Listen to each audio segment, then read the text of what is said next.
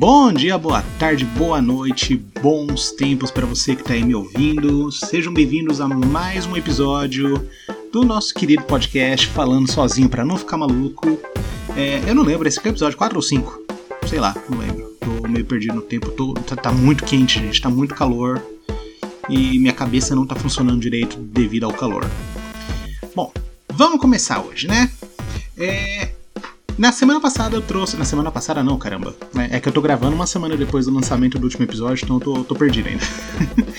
na quinzena passada, é isso. Na quinzena passada eu trouxe para vocês recomendações da semana e eu disse que eu ia fazer episódios assim mais é, centrados num tema só, quando eu achasse um tema só para falar, né?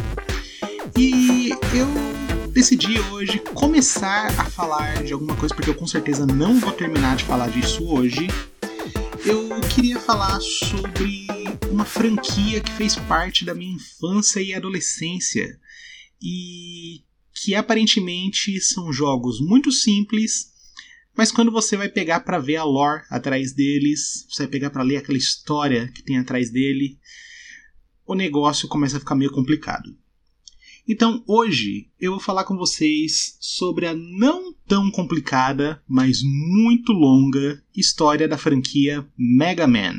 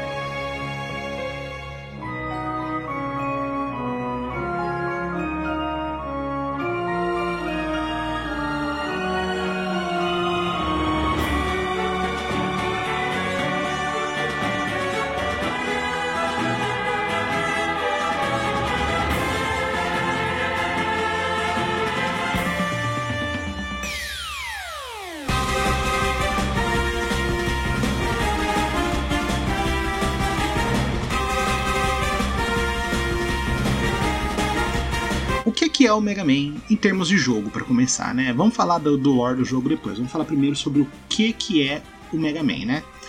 O Mega Man é um jogo de plataforma que foi lançado, se eu não me engano, deixa eu conferir aqui, em 1987? Eu acho que 87. É, 87. Foi lançado o primeiro título do jogo em 17 de dezembro de 1987 pro Nintendinho, o NES, o Entertainment System, que no Japão é o Famicom.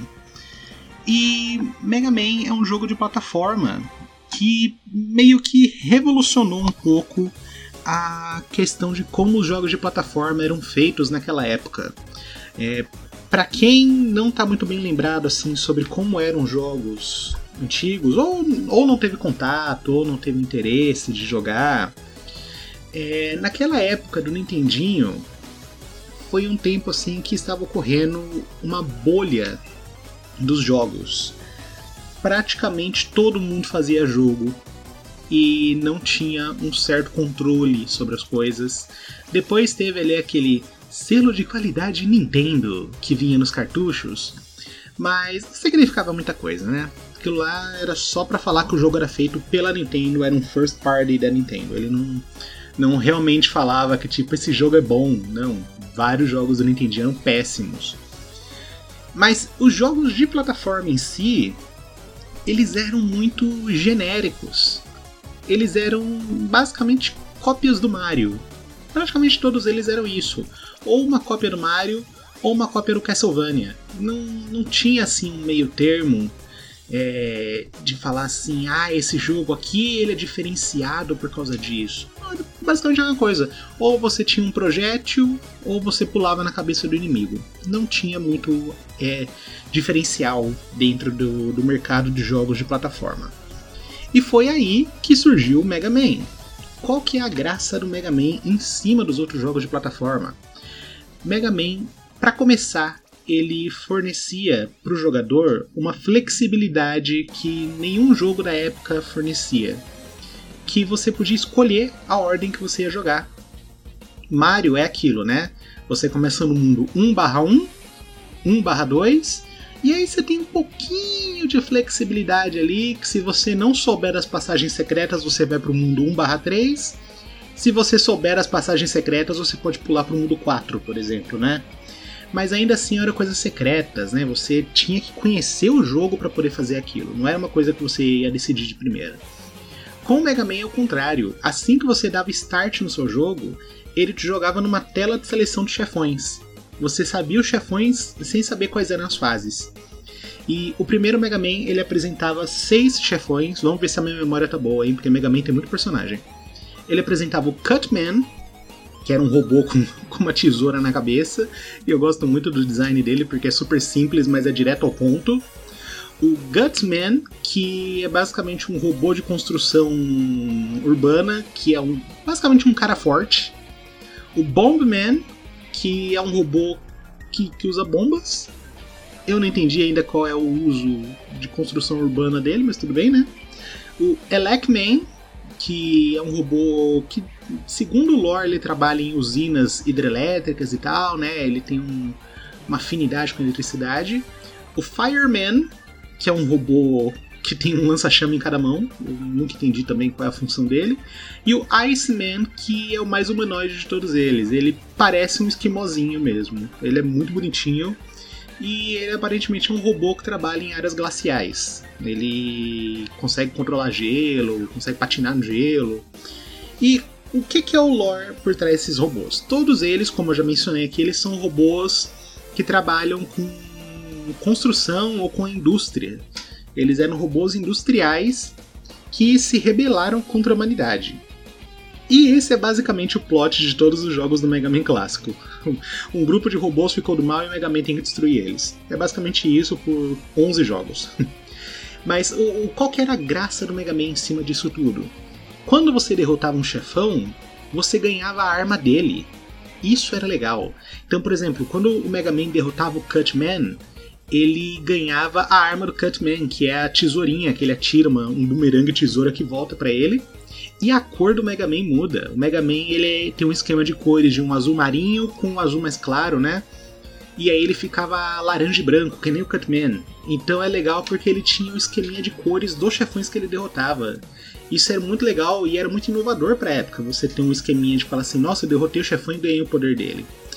E além disso, para que, que servia você ter a arma do chefão?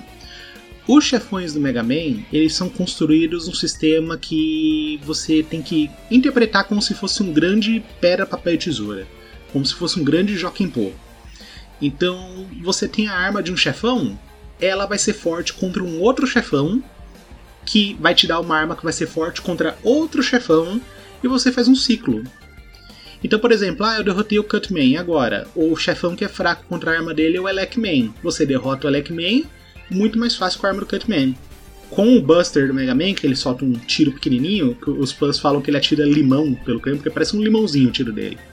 É um tiro muito fraquinho, que tira tipo um, dois pontos de vida do chefão, que eu não lembro o tamanho da barra de vida deles, mas tem tipo uns 30 pontos de vida. E a arma do Cutman tira basicamente um quarto da vida dele.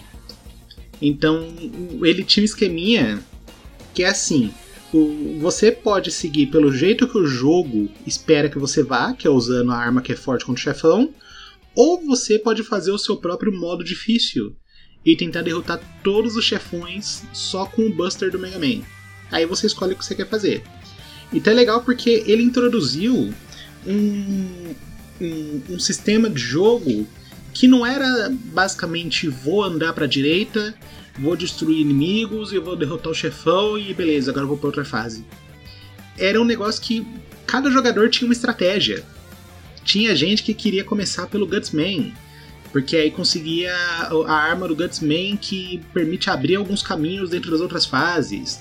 Tinha gente que começava pelo Elecman, porque a arma do Elecman é, é muito forte e bugada. Você, você consegue pausar o jogo no meio de tiro dela e fica tudo bugado e destrói tudo. É uma loucura. Então, a graça do Mega Man é que cada jogador tem uma estratégia de por onde começar e por onde terminar o jogo. Em especial porque você não precisa necessariamente seguir a ordem de chefões. Você pode, por exemplo, no Mega Man 2. Mega Man 2 tem o Metal Man, que a arma que ele te dá é uma daquelas serras circulares de cortar madeira, que você pode arremessar em oito direções, o que já era incrível. E ela é uma arma extremamente quebrada. Se você derrotar o Metal Man, você não precisa fazer nenhum dos chefões na ordem, porque ela é basicamente a fraqueza de todos os chefões. Então era legal porque você podia criar uma estratégia de falar assim: ah, eu quero passar os chefões mais fácil, eu vou derrotar o Metal Man primeiro e eu faço o resto. Ah, não, eu vou, sei lá, fazer a ordem normal de chefões. Eu vou derrotar o Woodman, vou derrotar o Airman, vai fazendo na ordem certinha. Então tem muita coisa que você pode fazer de flexibilidade do jeito que você quer jogar o jogo. Hoje em dia tem guias, né? Geralmente quem joga um jogo de Mega Man hoje em dia, a primeira coisa que faz é abrir no Google e colocar lá qual é a ordem de chefões. para poder terminar mais rápido o jogo, né? Então tem guias, tem um monte de coisa que te ensina a pegar os itens certos, fazer os caminhos que são mais rápidos. Mas antigamente não tinha esse tipo de comunicação entre pessoas online. Era aquele papo de locadora, era a molecada se juntando no locador e falando assim: Ah, eu comecei por esse chefão porque a arma dele é boa contra todo mundo e um outro, uma outra criança falando: Ah, não, eu comecei por esse chefão aqui porque ele tem uma arma que permite que eu abra mais caminhos. Então é legal porque você tinha um, uma comunidade que praticamente todo mundo jogava um jogo diferente. Então isso era muito gostoso. Agora, vamos passar um pouco pro lore do Mega Man, né? Vamos passar um pouco ali pro mundinho Mega Man Brasil, né? que o, o, a série clássica, né? Explicar um pouquinho para vocês o, como que se dividem as franquias do Mega Man, porque Mega Man é muito grande, é uma série muito comprida, tem mais de 50 jogos, ela é muito grande mesmo. Só que os jogos a gente quebra eles por séries, a gente quebra eles por diferentes arcos, porque cada arco é uma história diferente. Então a gente tem o Mega Man clássico, o Mega Man X, o Mega Man Zero, o ZX o Legends, o Battle Network e o Star Force. São os maiores grupos do Mega Man.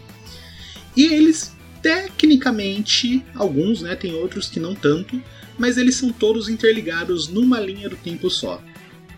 Isso é legal, porque você não precisa necessariamente jogar na ordem. Você não precisa jogar, ah, vou jogar o Mega Man clássico primeiro, depois eu vou jogar o Mega Man X. Não. Você pode jogar na ordem que quiser. Só que você vai sentir uma conexão maior entre jogos se você jogar eles na ordem. Eles não têm necessidade disso. É, o Mega Man clássico mesmo, por exemplo, tipo, se você quiser começar a jogar pelo Mega Man 11, manda ver. Você não vai sentir diferença nenhuma na história se você começar pelo 11. Inclusive, acho que o 11 é o melhor para quem tá começando, porque o 11 é o único que tem história, história mesmo para você ler. Mas o que é a história do Mega Man? Ela se passa é, no ano de 20xx. Isso é, é o padrão da série. Eles não indicam o ano exato que a coisa acontece e eles ocultam os últimos dígitos com XX. Que aí fica meio que aberto à imaginação de quem está jogando de pensar em que ano que a história se passa, né? E nessa época nós temos dois cientistas brilhantes, que são o Dr. Light e o Dr. Wily. E eles são gênios da robótica. Eles são colegas de faculdade, eles trabalham juntos, eles têm um laboratório juntos e eles desenvolveram o primeiro robô com uma mente própria, o primeiro robô que tomava atitudes sem um, um comando dado para ele, que é um robô chamado Protoman. E o Protoman, ele tinha aquela noção de que ele era uma pessoa própria, então ele começou a se questionar qual era a função dele no mundo. E aí é que começam as divergências entre o Dr. Light e o Dr. Wily. O Dr. Light, ele vê os robôs como aliados da humanidade que devem evoluir junto com a humanidade para que a gente possa ser irmãos. Os humanos e os robôs serem irmãos é, como as duas espécies inteligentes da Terra. Já o Dr. Wily, ele vê os robôs como ferramenta. Ele, ele fala assim: não, o robô tem que seguir a minha ordem, por mais que ele pense por conta própria, ele tem que entender que eu sou melhor que ele e ele tem que seguir minhas ordens. E o Wily é muito mais voltado à tecnologia bélica. Então ele é muito mais voltado a máquinas de guerra. Ele realmente é um cara assim mais gosta de um robô violento. E ele acaba tendo ali uma discordância com Light, o Protoman no meio dessa confusão toda, que ele não entende quem ele é, ele não entende para que, que ele foi feito, ele foge do laboratório e esse é o ponto principal da briga entre os dois, entre o Light e o Wily, que eles se separam e vai cada um para um lado. Nesse tempo todo aí, o Light decide retomar a pesquisa de construção de robótica dele, né? E ele constrói dois robôs assistentes para o laboratório dele, que são um menino e uma menina. O menino chama Rock e a menina chama Roll. Que isso é uma coisa muito muito assim da série clássica do Mega Man. Os personagens que não são chefões, eles têm todos um nome relacionado à música. Então, o Mega Man e a irmã dele chamam Rock Roll. E eles são só assistentes, eles são basicamente crianças robôs que ajudam o Light no laboratório. E o Light desenvolveu seis robôs para a indústria, que são os seis chefões do Mega Man 1. E esses robôs, depois de um tempo, eles saem do controle, eles começam a ficar violentos, eles começam a destruir as coisas, sair do, posto de comando deles. E o Light começa a ficar desesperado, porque ele não sabe o que está acontecendo, as pessoas estão apontando o dedo para ele, né? E o Dr. Wily revela que é ele quem está por trás disso, que ele reprogramou esses robôs e ele vai dominar o mundo usando esses robôs, porque apesar de serem robôs industriais, eles são as máquinas mais avançadas do mundo. O Light, desesperado, ele pensa assim: eu vou tentar construir um robô que possa ser contra eles. Mas ele não vai ter tempo de construir um robô. Então o Rock se oferece pro Light e diz assim: Doutor, faz um upgrade em mim, me transforma numa máquina de guerra. E ele faz esse upgrade no Mega Man, coloca, todas as modificações do Rock, e ele vira o Mega Man. E ele instala um sistema especial no Rock, que é esse sistema de copiar o chip principal do robô que ele está lutando. Que esses robôs são chamados de Robot Masters, eles são os robôs mestres. Então, sempre que ele derrota um Robot Master, ele cria uma cópia, um backup do chip principal desse robô dentro dele e ele pode replicar as funções desse robô. Que é aí que entra esse negocinho do Mega Man ter a arma do chefão que ele está usando. E aí, isso dentro da série clássica, a gente vai se arrastar nisso por 11 jogos. Só que não é tipo se arrastar, tipo, vão ser 10 jogos lutando contra o Wily e no último a gente derrota ele. Não todo santo jogo a gente vai mandar o Wily pra cadeia. Todo jogo. Você derrota os Robot Masters, você derrota mais algumas máquinas doidas que o Wily fez por conta própria, e aí você derrota o próprio Wily e manda ele pra cadeia. É sempre isso. Do Mega Man 2 em diante você tem mais chefões, não são só seis, agora são oito chefões. Mas a história é basicamente a mesma toda vez, sabe? É, o Dr. Wily vai, cria alguns robôs, vai preso. Aí ele volta, cria mais alguns robôs, vai preso. Aí, se eu não me engano, no Mega Man 4 ou 5 tem um cientista russo, que é o Dr. Mikhail Kossak, que ele também é um gênio da robótica e o Dr. Wily sequestra a filha dele e força ele a criar oito Robot Masters para derrotar o Mega Man. O Mega Man derrota todos eles, derrota o Wily, salva a filha do Dr. Cossack e fica mundo bem o Wily vai pra cadeia. Aliás, não, no Mega Man 5 não, no Mega Man 5 o Wily não vai pra cadeia, porque no Mega Man 6 ele volta disfarçado de Mr. X, que é o Dr. Wily com barba, é simplesmente isso, e ninguém nunca percebeu. E ele organiza um torneio de robôs. E ele pega todos os robôs que entraram no torneio e deixa eles malucos. para poder entrar no exército dele.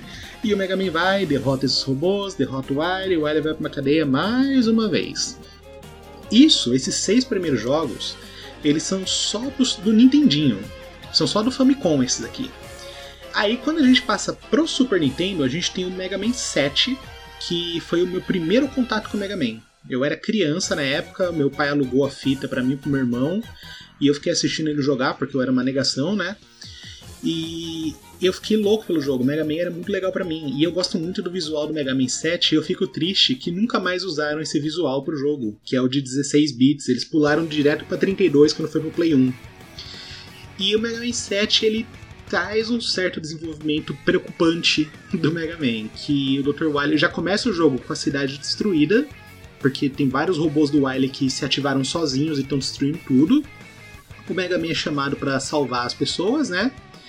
E ele encontra um robô chamado Bass, ou Bass, depende de como você quer chamar ele. No Japão ele chama Forte.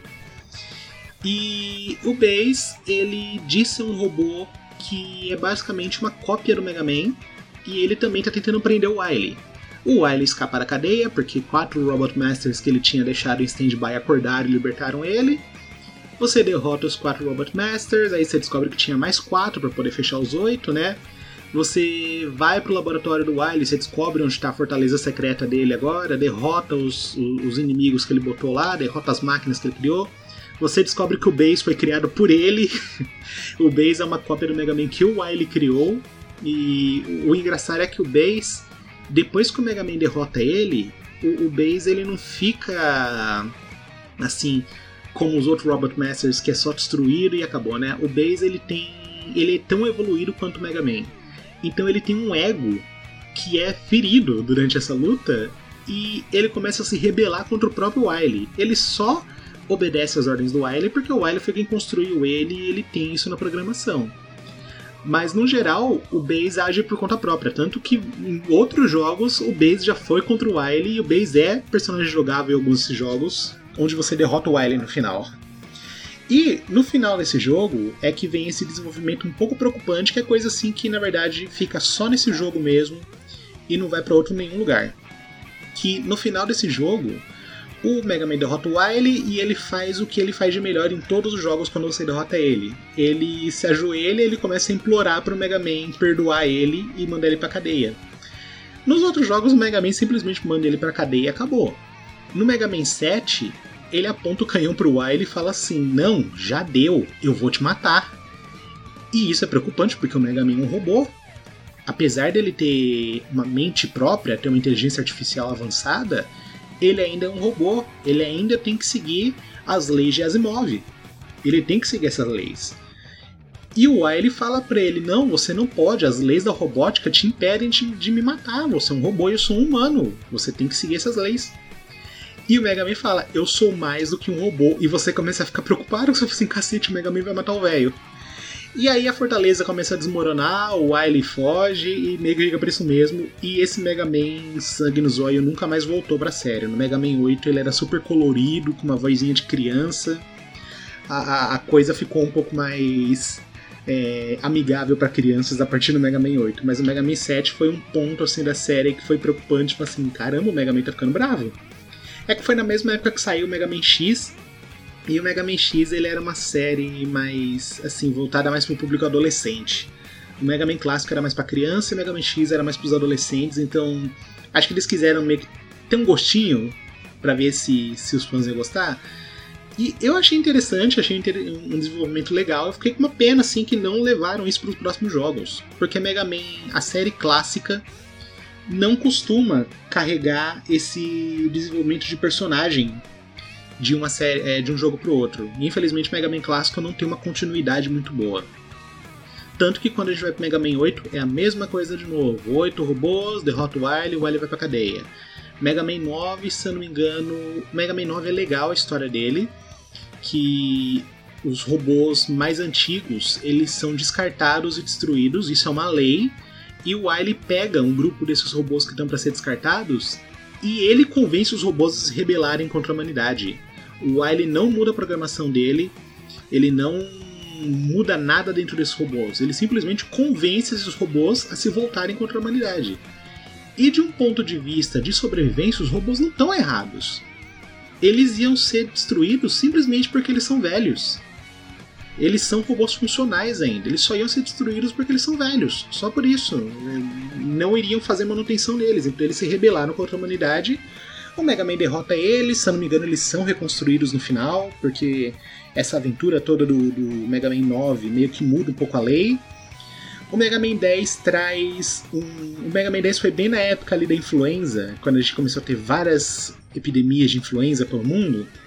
E tinha um vírus chamado Roboenza que estava afetando os robôs. E a gente descobre que o Wily criou o vírus e ele perdeu o controle sobre o vírus. Então você meio que está trabalhando junto com o Wily para poder impedir o vírus e no final você derrota ele porque ele tenta te matar. e esse jogo, inclusive, ele traz no final assim. Eu sei que é uma piadinha no final do jogo, que eles estavam lidando com vírus de robôs, e no final o Wily fica gripado e tem que ir pro hospital. Mas esse, esse finalzinho já traz uma teoria de que o Wily já morreu e aquele é um corpo robótico que ele está usando. Que ele já é uma inteligência artificial a essa altura. Que essa é uma teoria que depois volta no Mega Man X também. Que é quase comprovada no Mega Man X, mas eles nunca falam de fato o que, que é. E por último a gente teve o Mega Man 11, que saiu há alguns anos, acho que saiu em 2019. faz um tempo já que ele saiu, que é lindo, maravilhoso, e a Capcom nunca mais falou nada de Mega Man, isso me deixa muito triste, porque é um jogo muito bonito, eu queria muito que tivesse mais dele, porque isso é uma coisa muito triste de Mega Man. Se você é bom em Mega Man, você fecha qualquer jogo da série em 30 minutos. É muito rápido para fechar esses jogos. O, o, Mega Man 11 ele leva um pouquinho mais ainda porque as fases são compridas pra caramba. Tem muita fase comprida nele. Então você leva ainda ali uma hora, uma hora e quinze para fechar ele, mas ainda assim é um jogo muito rápido. Mega Man 11 eu comprei ele, eu fiquei doido assim, que eu falei assim, nossa, faz muito tempo que eu não jogo Mega Man, eu vou comprar o Mega Man 11, tava em promoção no Switch, falei, eu vou comprar ele, né? Ah, eu fechei no mesmo dia o jogo. Então eu fiquei muito triste, porque eu assim, nossa, gastei uma grana aqui, já, já fechei o jogo, que triste, né? E não foi nem por culpa minha, porque o jogo é curto mesmo. então, o, a série clássica do Mega Man, ela não é tão assim. Como que eu posso colocar? De um jeito que eu não quero dizer que a história é mal contada. A história é bem contada, só que meio que não tem muita história para contar. Esse é o caso. É, o, o Mega Man clássico ele segue muito um formato de desenho americano de sábado de manhã. Você tem o vilão da semana e aí você aprende uma lição no final ele é muito voltado para o público infantil mesmo. E aí, a gente não vai falar do Mega Man X agora. Por quê? Existem duas séries do Mega Man que são a Battle Network e a Star Force, que elas meio que são linhas do tempo paralelas dos jogos principais. Elas não ocorrem na linha do tempo do jogo principal. Qual que é a pegada do Battle Network? O Battle Network ele se passa no mesmo mundo do Mega Man, só que o jeito que a tecnologia evoluiu é diferente. Ao invés do Dr. Light e ele desenvolver tecnologias de robótica, o Dr. Light do mundo do Battle Network ele desenvolveu tecnologias de comunicação online. O Dr. Light do Battle Network foi praticamente o cara que criou a internet. Então tudo nesse mundo gira em torno da internet. E aí, ao invés de você ter robôs, as pessoas têm o quê? Elas têm assistentes virtuais, que são inteligências artificiais, que são chamados de NetNavis. E aí a gente tem o protagonista da história, que é o Lan, que é o neto do Dr. Light, e ele tem o NetNav dele, que é o Mega Man. Que aí todos eles. Eu vou falar só o Mega Man, tá? Porque na verdade todos os NetNavs eles têm a extensão EXE no final. Megaman.exe. É assim que tem que se referir a todos eles, né? Mega Man EXE, Roll EXE, Proto Man EXE. Todos eles têm EXE no final. Mas fica muito repetitivo, né, gente? Eu não vou falar isso aqui não. E a série toda gira em torno disso. Você tem o Dr. Wily desse mundo, que ele é o líder da WWW, que é uma organização hacker que tá sempre tentando dominar o mundo e inclusive, tipo, acho que eles tentam dominar o mundo por meio de hackear redes de mísseis nucleares, sabe? é, é um negócio realmente acima do que o Dr. Light, o Dr. Wily da série clássica do Mega Man faria. O Dr. Wily da, da série do Battle Network ele é um cara muito mais perigoso do que o do Mega Man clássico. E aí, qual que é a ligação do Battle Network com o resto da franquia? Basicamente nenhuma. Ele reutiliza personagens, ele reutiliza basicamente todos os personagens da série clássica, ele reutiliza personagens da série X, que ele tem o 0.exe. Ele reutiliza personagens da Legends, que tem o Glide. Ele, ele faz meio que assim, um bem bolado de tudo, só que nesse mundinho da internet do Mega Man Battle Network. E a história acompanha o Lan com os amiguinhos dele, com o Mega Man, e eles estão sempre assim resolvendo problemas que sempre vão acarretando em problemas maiores e maiores até um ponto que o Lan e o Mega Man salvam o mundo que geralmente salvar o mundo significa salvar a internet nesse, nesses jogos. Mas em alguns momentos realmente é salvar o mundo. Por exemplo, um dos jogos envolve um meteoro que tem rota de colisão com a Terra, e esse meteoro, por algum motivo, é uma inteligência artificial alienígena. É, é, meio doideira. Eu, tem um anime do Battle Network, e no anime, se eu não me engano, esse meteoro envolve um loop temporal absurdo que, que por causa da existência desse meteoro é que a série inteira ocorreu toda a evolução da série culmina naquele meteoro chegando lá. Que o, o meteoro vai julgar se a humanidade deve existir ou não. É, é uma loucura absurda. Eu recomendo muito jogar o Battle Network porque ele não é um jogo de plataforma, ele é um RPG. Só que ele é um RPG de ação. As lutas dentro dele são feitas num grid de nove espaços onde você move o Mega Man e você usa chips que toda rodada entram mais chips no seu inventário para você derrotar os vírus na tela. Então, assim, é um sistema muito divertido, porque você, apesar de você não ter a mesma liberdade de movimento que você teria no jogo de plataforma, você tem uma liberdade de movimento em oito direções que te permite ter uma estratégia melhor, porque algumas armas atacam só em linha reta, algumas armas atacam só um bloco na sua frente, mas elas acertam uma coluna inteira. Então você tem que ter uma estratégia em cima do que, que você vai usar de chip. E aí, seguindo na linha do Battle Network, a gente vai pro Star Force, que o Star Force se passa 200 anos depois do Battle Network, onde a tecnologia evoluiu a um ponto onde a robótica existe, mas são robôs assim bem simples mesmo, são robôs são robôs que não têm nem mente. Eles são simplesmente terminais que servem as pessoas. Só que as pessoas têm aqui tecnologias de onda eletromagnética.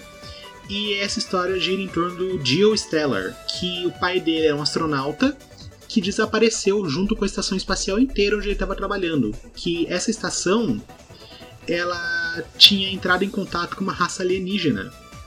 E aí essa raça alienígena aparentemente é hostil e matou todo mundo e destruiu a estação. E o Dio, ele ele é uma criança assim, ele é um pré-adolescente, acho que ele tem uns 13 anos, 12, 13 anos no começo da, da série. E ele é claramente um pré-adolescente depressivo. Ele nunca saiu do luto. Ele tá sempre pensando no pai dele, ele não consegue se conectar com outras pessoas porque ele tem medo de que essa conexão que ele fez com essas pessoas vai ser igual a conexão que ele tinha com o pai dele, essas pessoas um dia também vão desaparecer. Então ele é uma pessoa extremamente fechada, extremamente deprimida. O Dio é claramente uma pessoa que está no meio de um processo de depressão.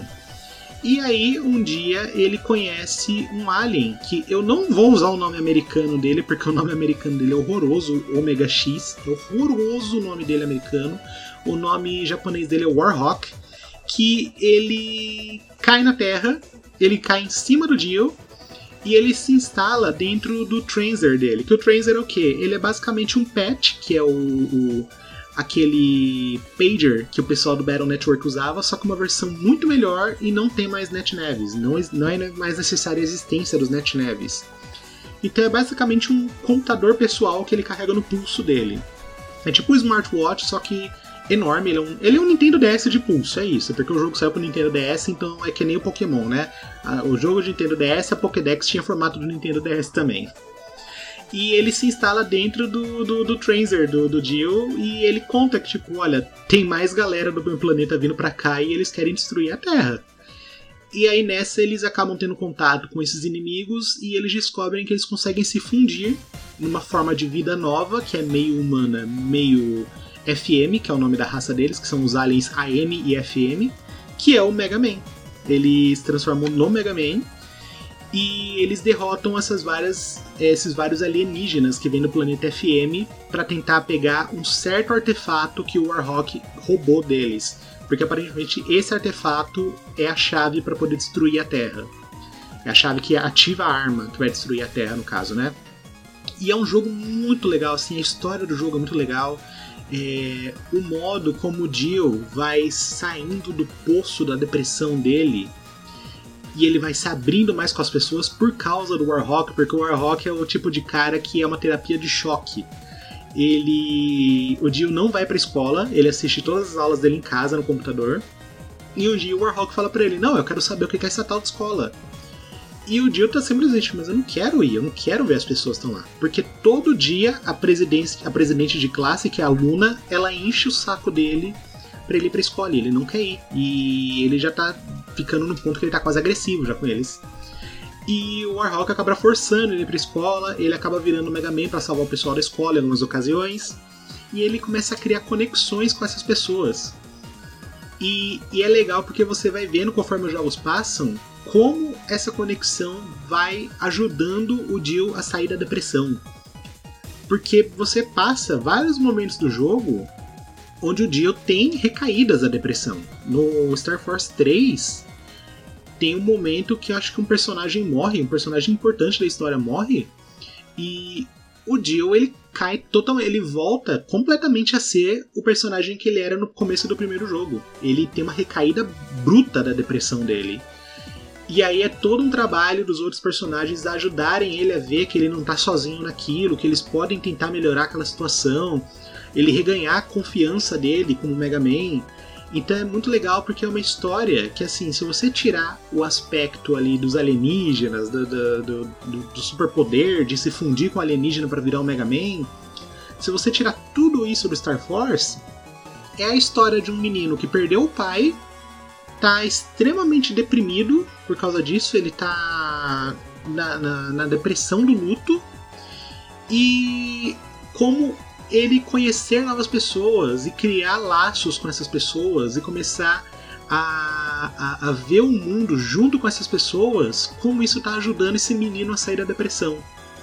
Essa é a história real do, do Mega Man Star Force. Ela não é o, a, o, a, o negócio. Nossa, quanto, quanto vogal eu falei agora.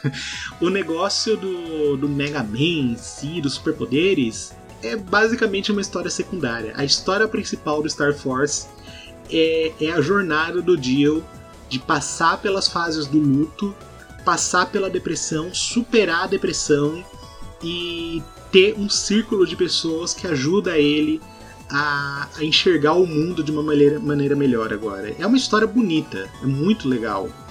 É, infelizmente, o quarto jogo da série, porque só tem três, o quarto jogo da série foi cancelado, como vários jogos do Mega Man. A Capcom cancelou o quarto jogo também. E o quarto jogo, aparentemente, ele seria muito mais maduro. Ele seria com um Dio que já deveria ter ali uns 17 para 18 anos. E ele estaria fugindo da polícia junto com um descendente do Lan, do Mega Man Battle Network, que é um hacker criminoso famosão na época. Então, ia ser uma história interessante para ver o Dio como um adulto, um jovem adulto, e infelizmente a Capcom cortou, como vários jogos Mega Man na época ali de 2012, 2013, a Capcom cortou todos esses jogos, a gente nunca vai ver eles. Ah, eu sinto muito assim, a galera que tá esperando até hoje o Mega Man Legends 3, gente, a gente nunca vai ver esses jogos, tá? A Capcom não vê lucro e investir nesses jogos. Então a gente nunca vai ver esses jogos. Sinto muito. Mega Man 11 vendeu, vendeu que nem água, mas não vendeu o suficiente para Capcom falar assim: vamos reativar a franquia. Sinto muito, gente, não vai rolar, tá? Agora voltando então, né? Esses são os únicos spin-offs, assim, é, em termos de linha do tempo, né? Battle Network e Star Force são os únicos spin-offs da série. É, você não tem mais nada que trate de linhas do tempo alternativa. Tem uma coisinha ou outra? Tem. É, mas aí é coisa mais assim de discussão dos fãs. Tem fã que fala que, por exemplo, o Mega Man X acabou no X5 e o 6, 7 e 8 Comando Mission são linha do tempo alternativa. Eu acredito que não. Eu acredito que não, tá? Porque os outros jogos da série que se passam no futuro do Mega Man X, eles mostram coisas desses jogos também, então eu acredito que nada disso é verdade, né? Mas vamos falar agora então do Mega Man X. O Mega Man X, ele é a franquia que veio para poder ser a sucessora do Mega Man clássico. E quando a gente compara o Mega Man X com o Mega Man clássico, você percebe assim uma uma evolução não apenas de mecânica e gráficos, mas uma evolução da maturidade da série, em especial para poder segurar uma história. Porque o Mega Man clássico, como eu falei para vocês, a história dele é a mesma por 11 jogos. Você tem ali um detalhezinho ou outro no plot que move a história, né? Mas ele não, não tem coisas que movimentam a série de forma brusca. Você não tem, por exemplo, algo que aconteceu no jogo anterior e afeta o jogo atual. Não. O que aconteceu no jogo anterior começou e acabou no jogo anterior e fica no jogo anterior. Nada vai afetar os próximos. Já o Mega Man X é o contrário. O Mega Man X ele segue uma linha, então tudo que acontece no jogo vai afetar o próximo. E o que, que é a história do Mega Man X? Ela se passa 100 anos depois do Mega Man clássico e a gente acompanha o Mega Man X. Que aí tem gente que fala que o Mega Man X é o Mega Man original com upgrades, é, mas eu acredito que não. Eu pessoalmente, aí é teoria de fã, tá, gente? Muita coisa Assim, a gente tem que entender que as séries do Mega Man elas têm espaços de 100 anos entre elas. Então, muita coisa que ocorreu entre o espaço dessas séries é simplesmente não é contado para os fãs. Então, os fãs têm que se virar e tentar encaixar as peças, né? Mas eu acredito que o X é um robô novo. qual que é a diferença do X? Eu chamei só de X, tá, gente? Porque não é muito comprido, né? Qual que é a diferença do X pro Mega Man original? O Mega Man original era um robô com uma inteligência artificial avançada o suficiente para se comparar a uma mente humana. Mas, acima de tudo, ele ainda seguia duas coisas importantes, que eram as leis da robótica, que ele não pode matar nem ferir humanos, e comandos dados a ele pelo Dr. Light. Então, o que o Dr. Light fala é lei. Ele pode questionar, mas ele vai fazer. O X, ele já entra num ponto completamente diferente disso. Ele vai muito além. O X é um robô que ele tem literalmente livre arbítrio para fazer o que ele quer. Se ele quiser ferir um humano, ele vai ferir um humano. Pensando nisso, dito isso, o que, que o Dr. Light fez em relação a isso?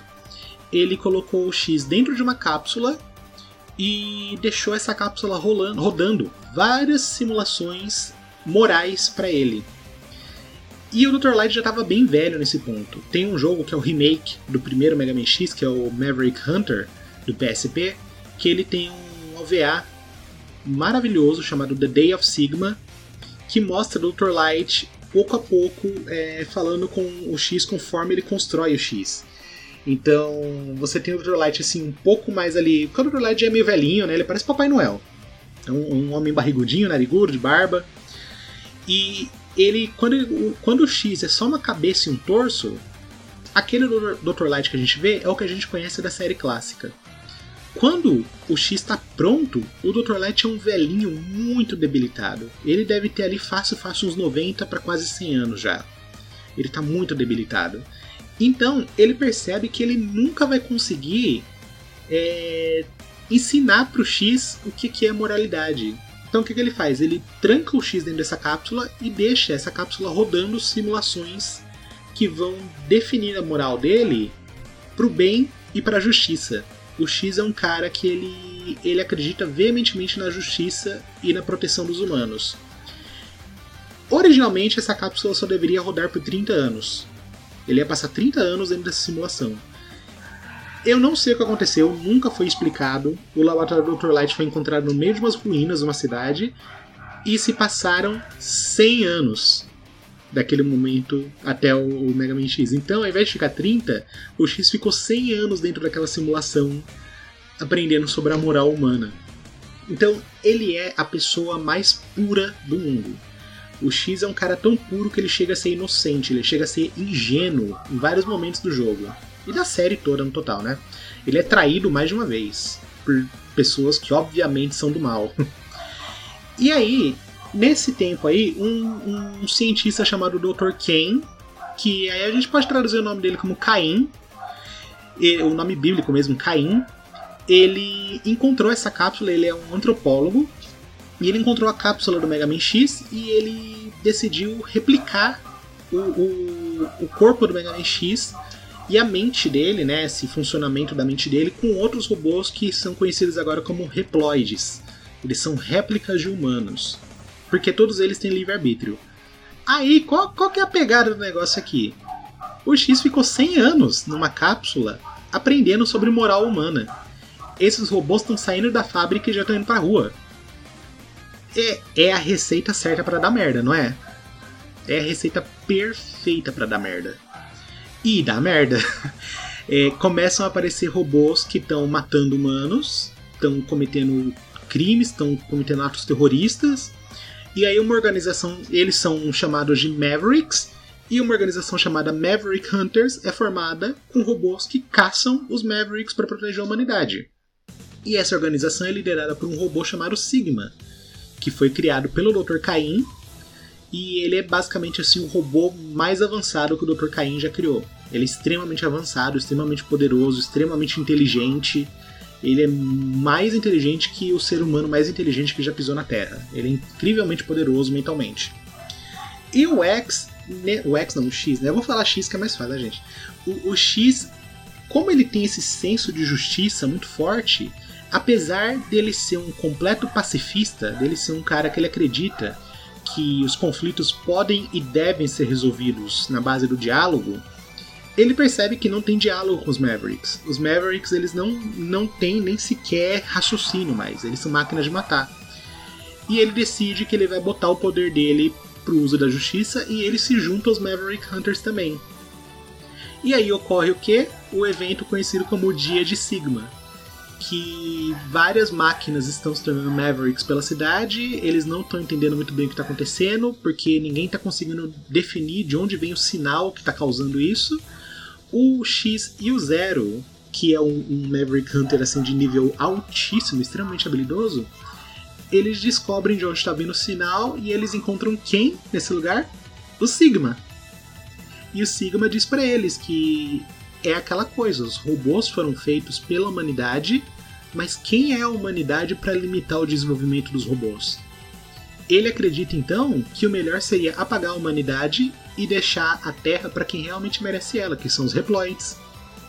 E ele fala tudo isso dentro de onde? Dentro de uma instalação de mísseis nucleares. E ele ativa todos eles contra a cidade. e ele destrói tudo, ele varre a cidade inteira do mapa. E aí começam os eventos do primeiro jogo do Mega Man X que ele descobre que vários ex-colegas dele do Maverick Hunters se juntaram ao Sigma, e agora eles são todos Mavericks também, e ele tem que derrotar todos eles para chegar no Sigma. Em termos de gameplay, qual que é a melhoria que a gente tem do Mega Man X pro clássico?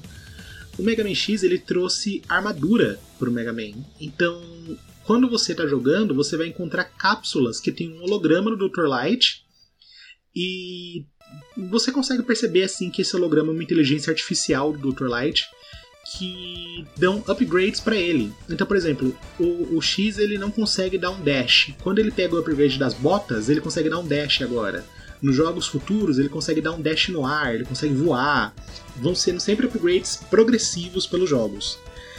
E a série Mega Man X, ela gira todo em torno dessa trama política entre os robôs que estão lutando entre si para decidir se a humanidade vai viver ou vai morrer.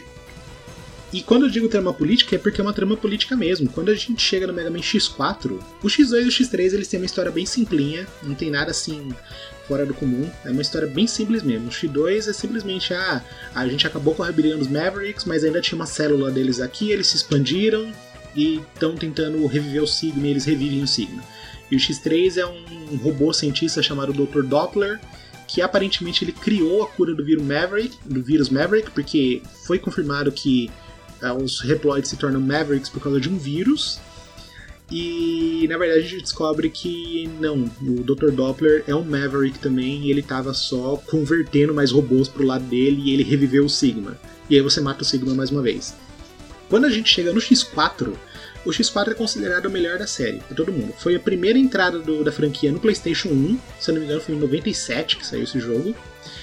E ele não gira só em torno dos Maverick Hunters e dos Mavericks, ele gira em torno de uma força paramilitar de Reploids chamada Repliforce, que tecnicamente eles, em muitos termos, defendem a humanidade também, mas eles agem como uma nação própria.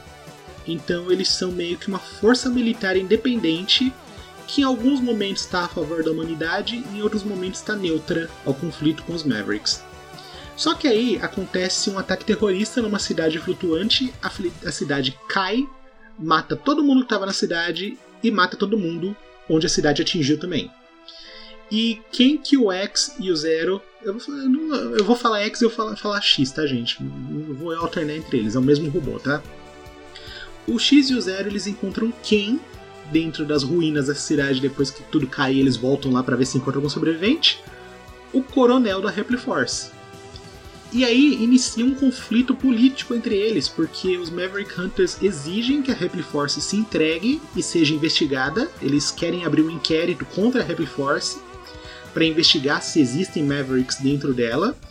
E a Force, ao mesmo tempo, como uma força independente, eles não respondem a governo nenhum, então eles não vão se entregar. E nisso começa a subir as tensões entre as duas organizações, enquanto os Mavericks estão simplesmente tocando terror no mundo. E é um, é um conflito político seríssimo entre eles, porque a Force tem um objetivo bem simples: eles querem pegar todos os membros deles e ir embora para o espaço. Eles querem morar numa estação espacial gigante, onde eles não vão conviver com os humanos e também não vão conviver com os Maverick Hunters nem com os Mavericks, eles que se virem com a Terra.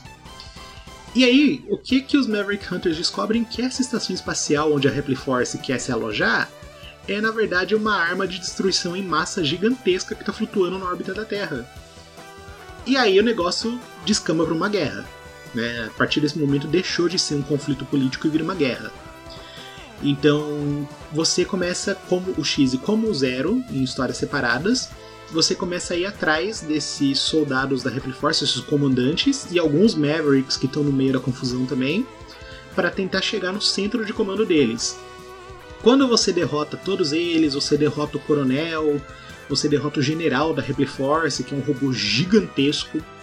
Você descobre que quem que estava por trás dessa brincadeira toda? O Sigma. O, o desgraçado, careca desgraçado, estava vivo ainda. Ele estava vivo, forte, gigante e aparentemente o Sigma teve em contato com o Dr. Wily da série clássica, de algum modo, porque ele fala pro Zero eu conheci um cara que conhece você de dentro para fora.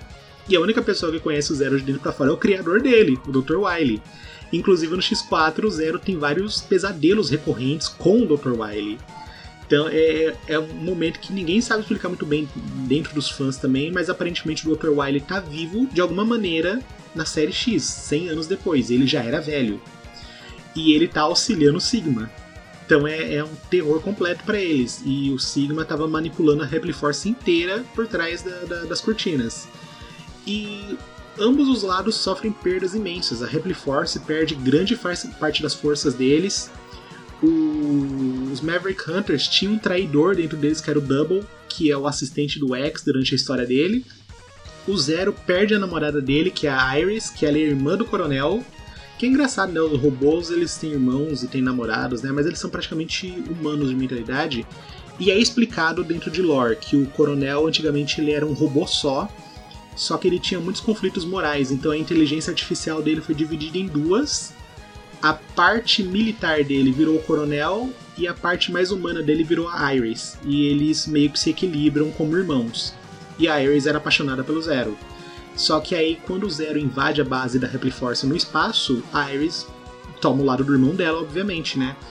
E ela luta com o Zero e acaba tendo que matar ela. Que é um momento, assim, um momento maravilhoso da dublagem, que é aquele momento que o Zero grita What am I fighting for? Eu vou até botar um áudio aqui depois, porque é lindo. A dublagem do Mega Man X4 é incrivelmente ruim.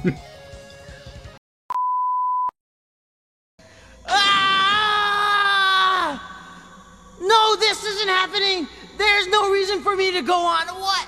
What am I fighting for?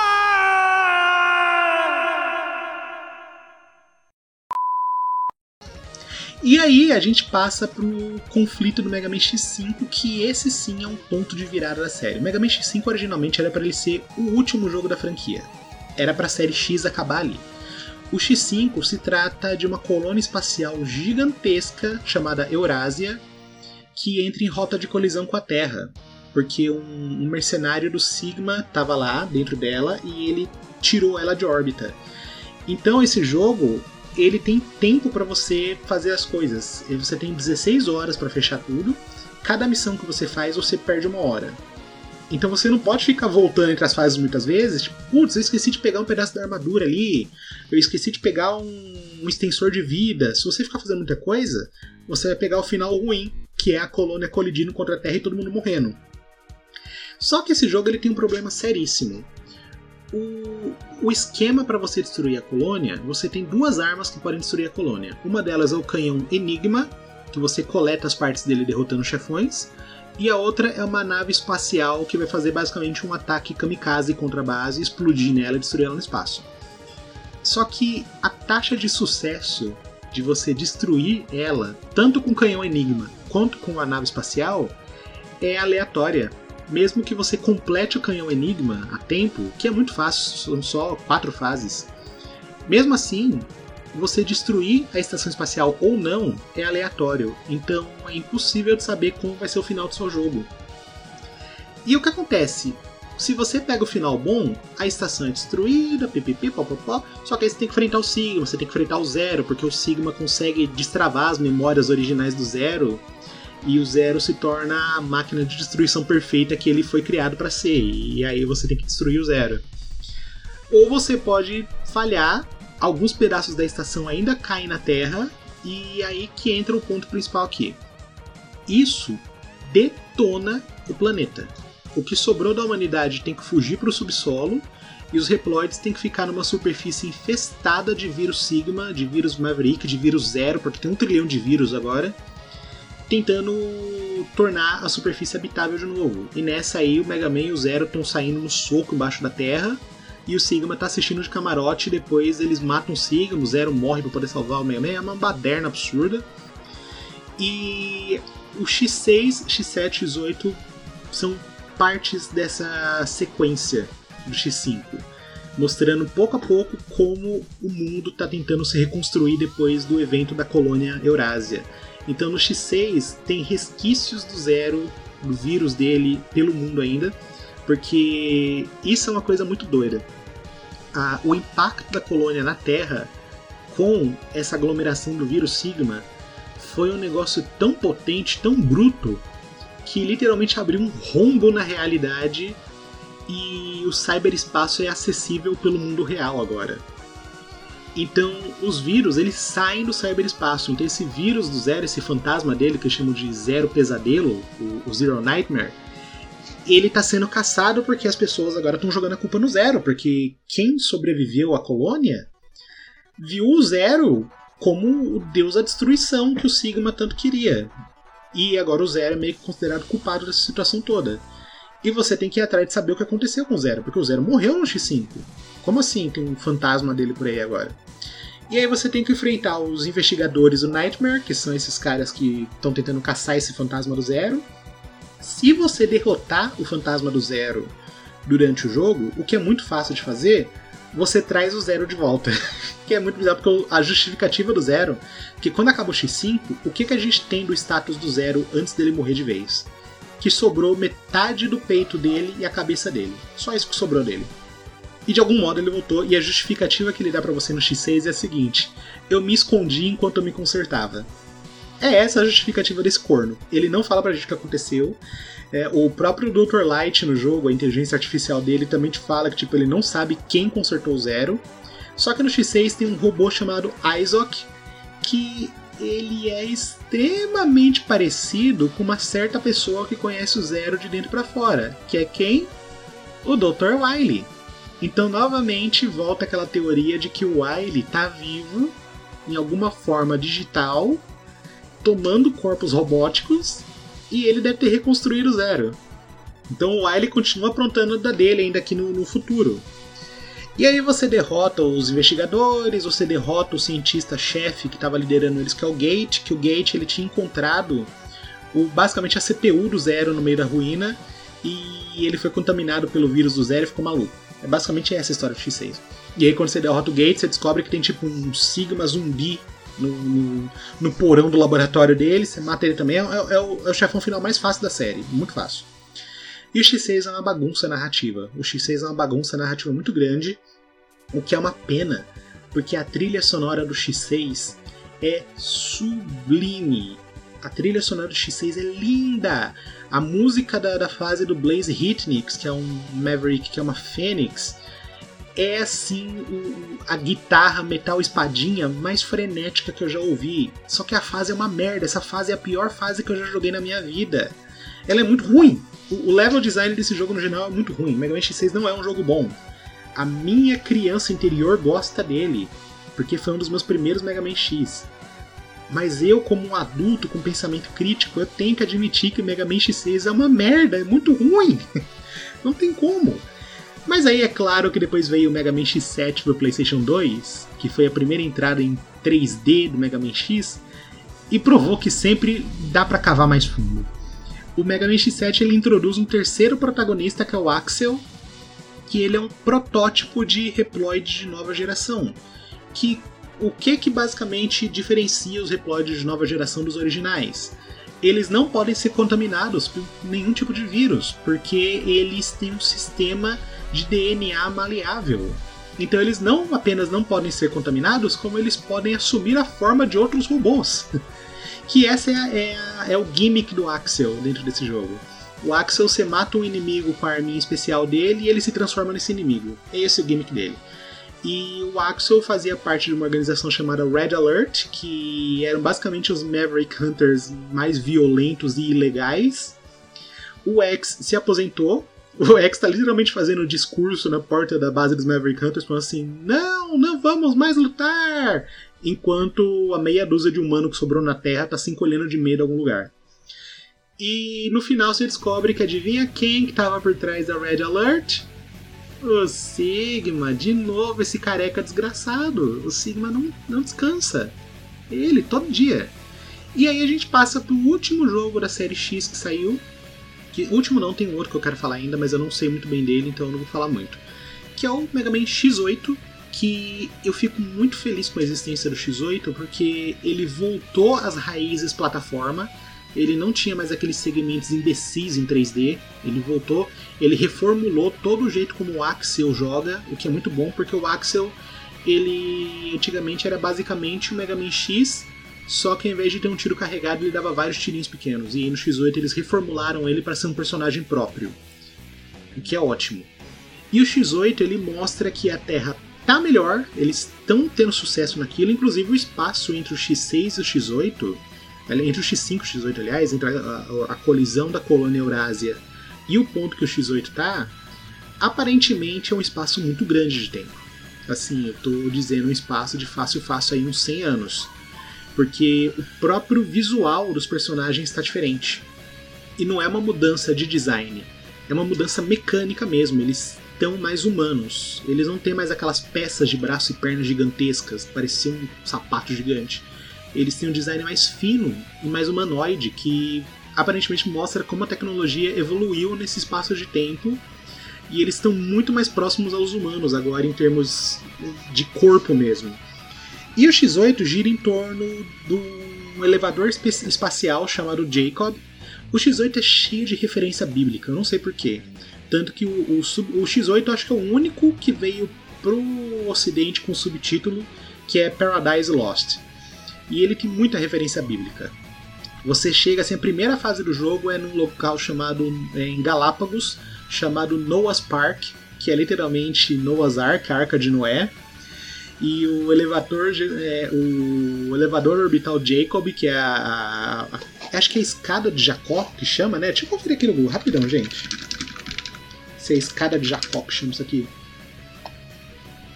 É, a escada de Jacó, que é algo que aconteceu, tipo, no Gênesis da Bíblia, sabe? Eu, eu não manjo muito da Bíblia, gente.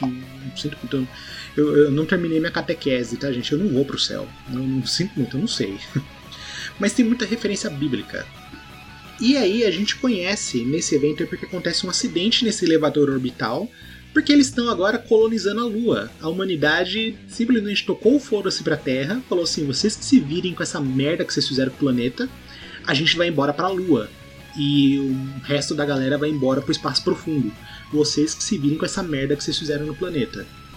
Então acontece um acidente nesse, elevador orbital e o X, o Zero e o Axel vão investigar e eles encontram nesse carro que caiu do, do elevador orbital vários sigmas. Vários, tipo uns 20 sigmas. E o X entra em pânico e fala assim: cacete, tem um monte de sigma aqui. E a gente descobre que eles não são sigmas, eles são reploides de nova geração. O Axel é um protótipo, eles são as versões finais. E eles são tão imunes ao vírus que eles podem virar o Sigma sem medo, que eles não vão contrair o vírus. E entre eles, por que eles viraram o Sigma? Porque o Sigma tem um corpo robusto para proteger quem? O diretor da construção do elevador, que é um reploide chamado Lumine que é um reploide que ele tem várias alusões ao diabo dentro dele. Porque ele tem toda aquela coisa do diabo, de ser uma criatura meio andrógena, meio sedutora, que o jeito que ele fala com você é sempre de um jeito que faz você ser seduzido pelas palavras dele. O Lumine é um personagem muito bem criado. Eu gosto, o Lumine é um dos meus personagens favoritos da série, ele só apareceu em um jogo. E eu gosto muito dele. E ele tem várias alusões ao diabo.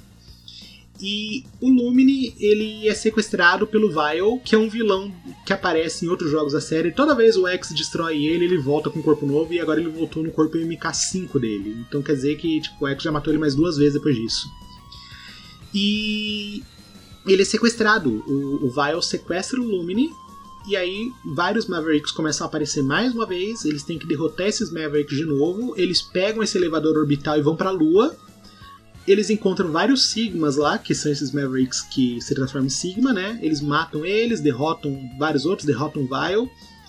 E eles encontram um trono na Lua o Sigma original num corpo meio assim. Esse Sigma eu gosto muito do design dele. Ele é um diabão, assim, com o corpo todo feito de metal preto, com chifres gigante. Só que o corpo dele é oco, cheio de energia dentro. Então, assim, parece que ele foi literalmente arrancado de dentro do cyberespaço para o mundo real. O que é possível, porque já aconteceu isso na série do cyberespaço, tem um rombo que você consegue puxar as coisas de lá. E aí a gente derrota esse Sigma e a gente descobre que quem é o vilão de verdade dessa vez é o Lumine. O Lumine, ele explica para eles que, tipo, os reploids de nova geração, eles não podem ficar Maverick. O X até fala para ele, mas você é um reploid de nova geração. Você foi contaminado como? E o Lumine fala: Não, eu não fui contaminado. Eu escolhi matar a humanidade. Então ele diz, ele, ele mostra para pro, pro X e pro Zero que os Reploids de nova geração são muito mais perigosos do que os Mavericks. Porque eles podem escolher ser Mavericks, eles não são contaminados. É uma opção deles, é uma opinião deles que a humanidade tem que morrer. E aí você derrota o Lumine e ele ativa a forma Paradise Lost dele, que ele vira literalmente um arcanjo robô, que é o Lucifer. E aí é uma batalha assim super tranquila, não é uma batalha difícil, ela é demorada porque você tem que quebrar os escudos dele. Você derrota o Lumine e o Lumine aparentemente infecta o Axel com alguma coisa que nunca foi falada e nunca vamos descobrir porque nunca vai ter um Mega Man X9.